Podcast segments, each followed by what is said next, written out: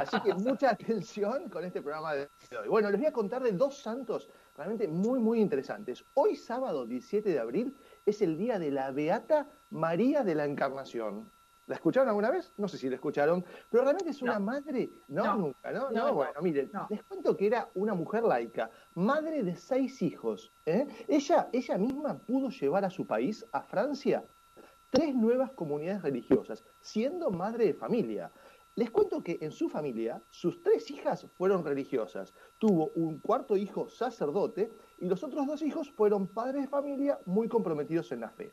La Beata María de la Encarnación, de jovencita, deseaba mucho ser religiosa, pero sus padres, por ser hija única, decidieron que debería contraer matrimonio. Ella obedeció con humildad y se casó con Pedro Acarí, esmerándose por ser la mejor esposa y la mejor madre, educando a sus seis hijos en la vida espiritual. Desde los primeros años de su matrimonio, dispuso llevar una vida de mucha piedad en su hogar. Escuchen esto, el personal de servicio de su casa, que tenía en su casa, los invitaba a rezar ciertas oraciones por la mañana y por la noche, pero a su vez les prestaba toda clase de ayuda económica. Se preocupaba mucho porque cada uno cumpliera muy bien sus deberes para con Dios.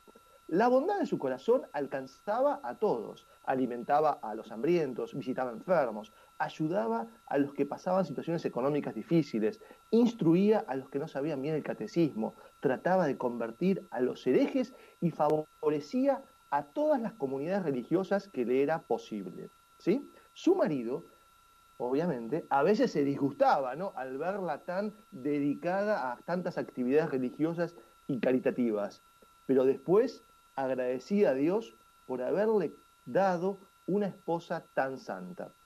Al fallecer su esposo, María empezó a dedicarse con mayor devoción a las labores espirituales, en especial a una. Miren lo que le pasó. Tuvo una revelación, una visión de Santa Teresa de Jesús. La santa, en esta visión, le pedía que la ayudase para que la comunidad de las carmelitas, eh, que justamente el Carmelo fue eh, la reformulación, digamos, ¿no? de las carmelitas, fundada por Santa Teresa de Jesús, bueno, ella le pedía que la ayudase para que la comunidad de las carmelitas logre llegar a Francia. Desde esa fecha, la Beata se dedicaba a conseguir los permisos para que las carmelitas puedan entrar a su país, pero las dificultades que se presentaban eran muy grandes. En ese tiempo había ciertas leyes que prohibían la llegada de nuevas comunidades a Francia. María entonces habló con el rey y con el arzobispo, pero cuando todo parecía ya estar listo, de nuevo se le prohibía la entrada. Tuvo, después una nueva aparición de Santa Teresa que viene a recomendarle que no se canse de hacer gestiones para que las religiosas carmelitas puedan entrar a Francia, porque esta comunidad, le dice Santa Teresa, va a hacer grandes logros espirituales en ese país. ¿sí? Ese fue el consejo que le da en esta segunda visión. Luego, la Beata María conoce a San Francisco de Sales, que llegó a Francia, y al saber de las gestiones de María, se convierte en su mejor aliado y habla con las más altas personalidades para ayudarla a conseguir los permisos que necesitaba. Finalmente, con la colaboración de todos, logran que el Papa Clemente VIII envíe un decreto permitiendo la entrada de las hermanas a Francia. En 1604 llegaron a París las primeras hermanas carmelitas. que les recuerdo, las hermanas carmelitas son aquellas que viven en clausura, ¿no?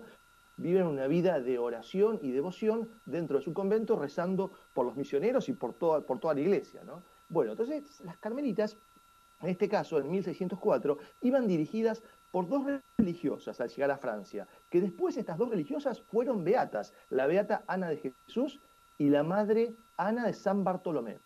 María, esta beata, beata María de la Encarnación, con sus tres hijas, las estaba esperando, las estaban esperando a las, a las carmelitas que llegaban a Francia en la puerta de la ciudad, en la puerta de París.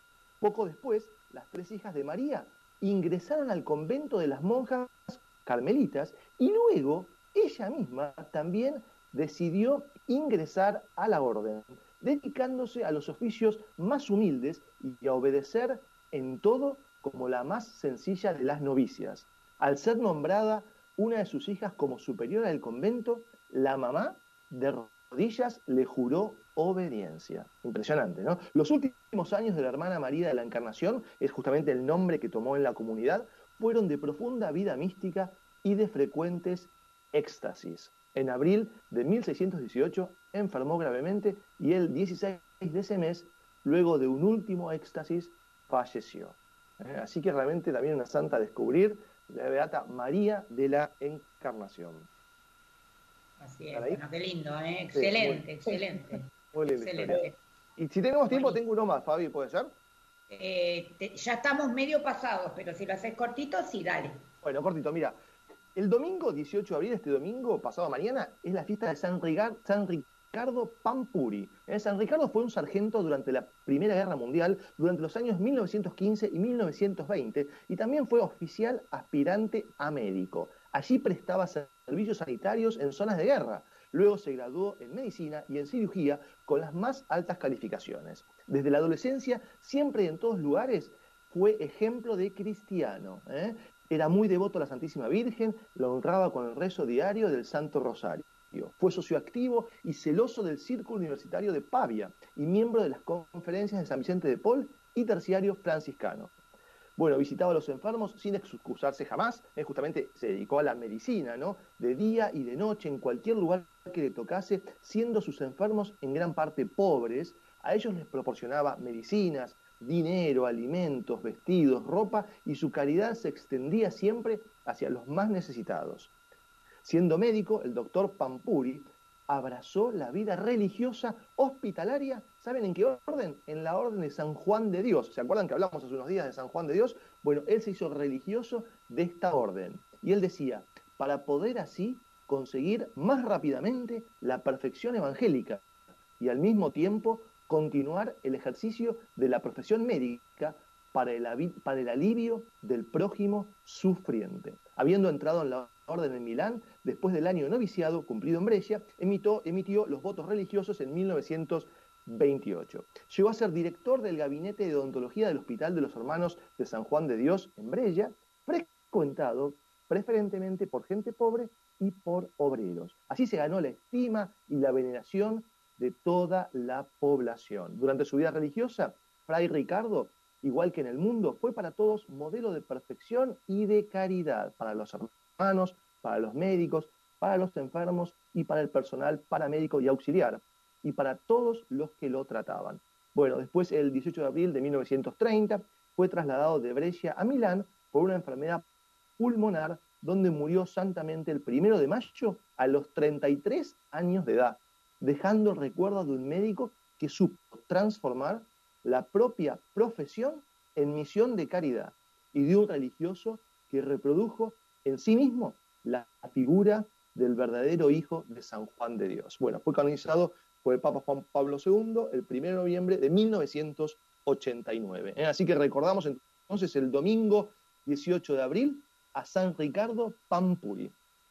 Excelente, bueno, me encanta, me encanta, muy linda las dos, la Beata María de la Encarnación y San Ricardo Pampuri, hermoso, lindísimos estos santos nuevos que estás trayendo, Rafita, porque de ellos se puede aprender mucho, ¿no? Siempre son los mismos y a veces uno ya un poquito ya los conoce.